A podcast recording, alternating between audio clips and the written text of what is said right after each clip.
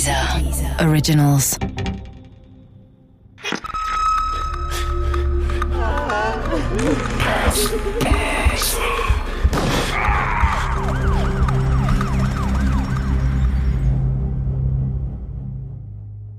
Berlin 1993 Teil 2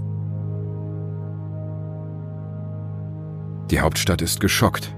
Eine völlig unbescholtene Buchhalterin wird mitten am Tag in einem Berliner Autohaus erschossen. Eine unfassbar brutale Tat, bei der der Täter der Frau aus kürzester Entfernung mit einer Schrotflinte ins Gesicht schießt. Einfach so, an ihrem Arbeitsplatz. Die Ermittler hoffen mit einem Phantombild und der Tatwaffe, die der Täter am Tatort zurückgelassen hat, den Fall schnell zu lösen. Dass der Täter die Waffe nicht mitgenommen, sondern beim Herausstürmen aus dem Geschäft auf den Boden geworfen hat, erschien mir völlig unlogisch. Ich meine, warum sollte jemand scheinbar mit voller Absicht die Waffe am Tatort zurücklassen? Warum hatte der Schütze das gemacht? Für mich war klar, das müssen Amateure gewesen sein, blutige Anfänger. Doch das ist vielleicht etwas zu kurz gedacht. Ich habe mit dem Autor Peter Nigel gesprochen.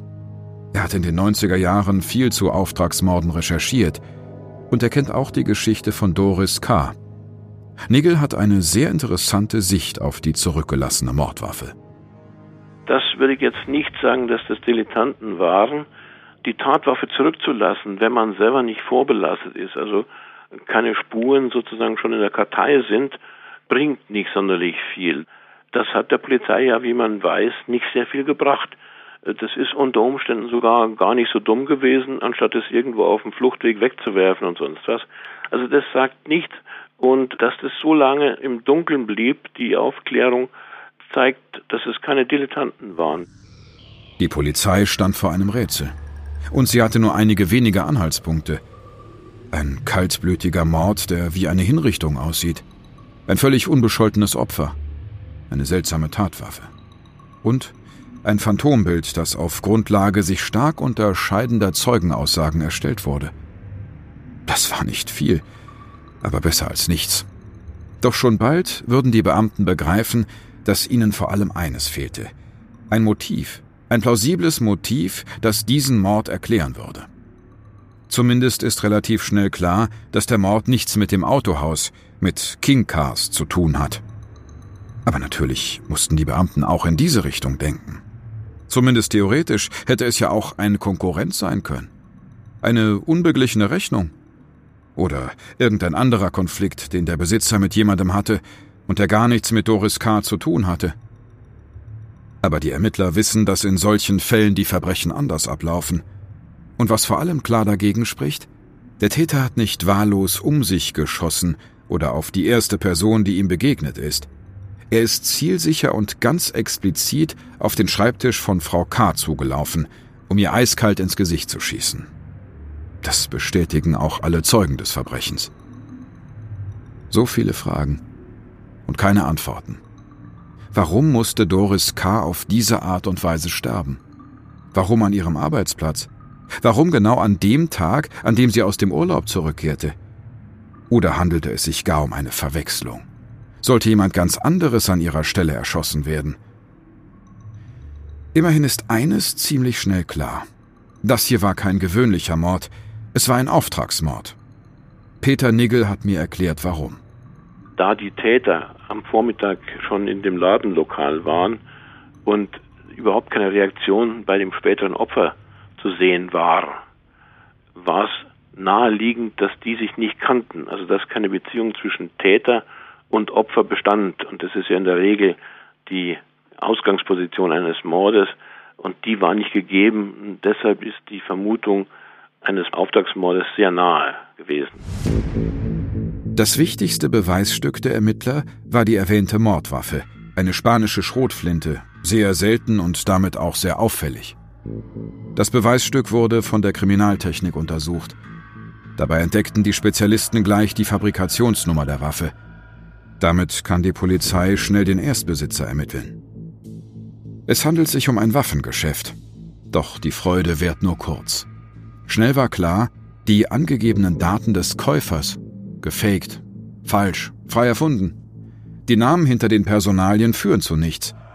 Zudem sind auf der Waffe keinerlei Fingerabdrücke zu finden, sodass die Ermittler auch hier nicht weiterkommen. Dass Doris K. nach dem Schuss noch aufstehen und sogar zu einem anderen Arbeitsplatz gehen kann, bevor sie kurz darauf zusammenbricht, liegt übrigens auch an eben dieser Waffe, der Schrotflinte. Denn die Obduktion zeigt, dass Doris K. bei dem Angriff an Hals, Gesicht und Schulter verletzt wurde. Schrotmunition ist eigentlich bei Jägern sehr beliebt, da sie eine hohe Streuung hat. Das bedeutet, man muss nicht sonderlich gut zielen. Die vielen kleinen Schrotkugeln steigern die Trefferwahrscheinlichkeit immens. Sie verursachen dafür nicht eine große Verletzung wie bei einer klassischen Schusswaffe, sondern viele kleine. Und die führen zu schweren inneren Blutungen und letztendlich zum Tod. So lautet auch die offizielle Todesursache. Verbluten durch multiple Schrotgeschosse. Auch die weitere Untersuchung des Tatorts bringt keine Erleuchtung.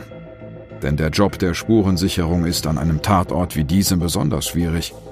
Schließlich gehen bei einem Autohaus täglich etliche Kunden ein und aus, so dass es unmöglich ist zu sagen, was von den Tätern und was von einem möglichen Autokäufer stammen könnte. Kurzum, die Ermittler haben nichts. Keine brauchbare Spur, kein Verdacht, keine Theorie. Also nehmen sie sich das Opfer vor und durchleuchten jeden Aspekt von Doris Kars Leben. Denn wenn dieser Mord wirklich nur ihr galt, dann muss es einen Grund und für diesen Grund auch eine Erklärung geben. Fakt ist, Doris K. arbeitete nicht nur seit 25 Jahren zuverlässig in der gleichen Firma, wo sie anerkannt und bei Kunden und Kollegen beliebt war. Auch sonst können die Ermittler nichts finden, was nach einer verwertbaren Spur aussieht. Neben ihrem Privatleben in einer neuen Beziehung ist sie Kassiererin in einer Laubenkolonie, ehrenamtlich. Ich weiß noch, wie die Beamten die Nachbarn im Haus befragt haben. Auch mich. Aber wie schon gesagt, ich hatte nicht viel zu erzählen, was interessant gewesen wäre. Ich selbst war zu der Zeit gerade Mitte 20. Ich war recht bald nach dem Mauerfall nach Berlin gezogen, weil mir klar war, dass diese Stadt jetzt der spannendste Fleck der Republik sein würde. Doch dann kam ich ja auch aus einer Kleinstadt, und den Mut von dort in den wilden Ostteil der Stadt zu ziehen, hatte ich damals nicht. Und so wurde es Wilmersdorf, was für den Anfang auch reichte.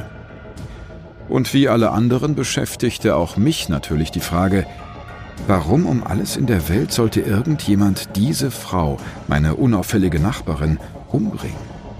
Wobei ich mich damals so langsam fragte, ob der Mörder vielleicht nie gefunden werden sollte und davonkommen würde.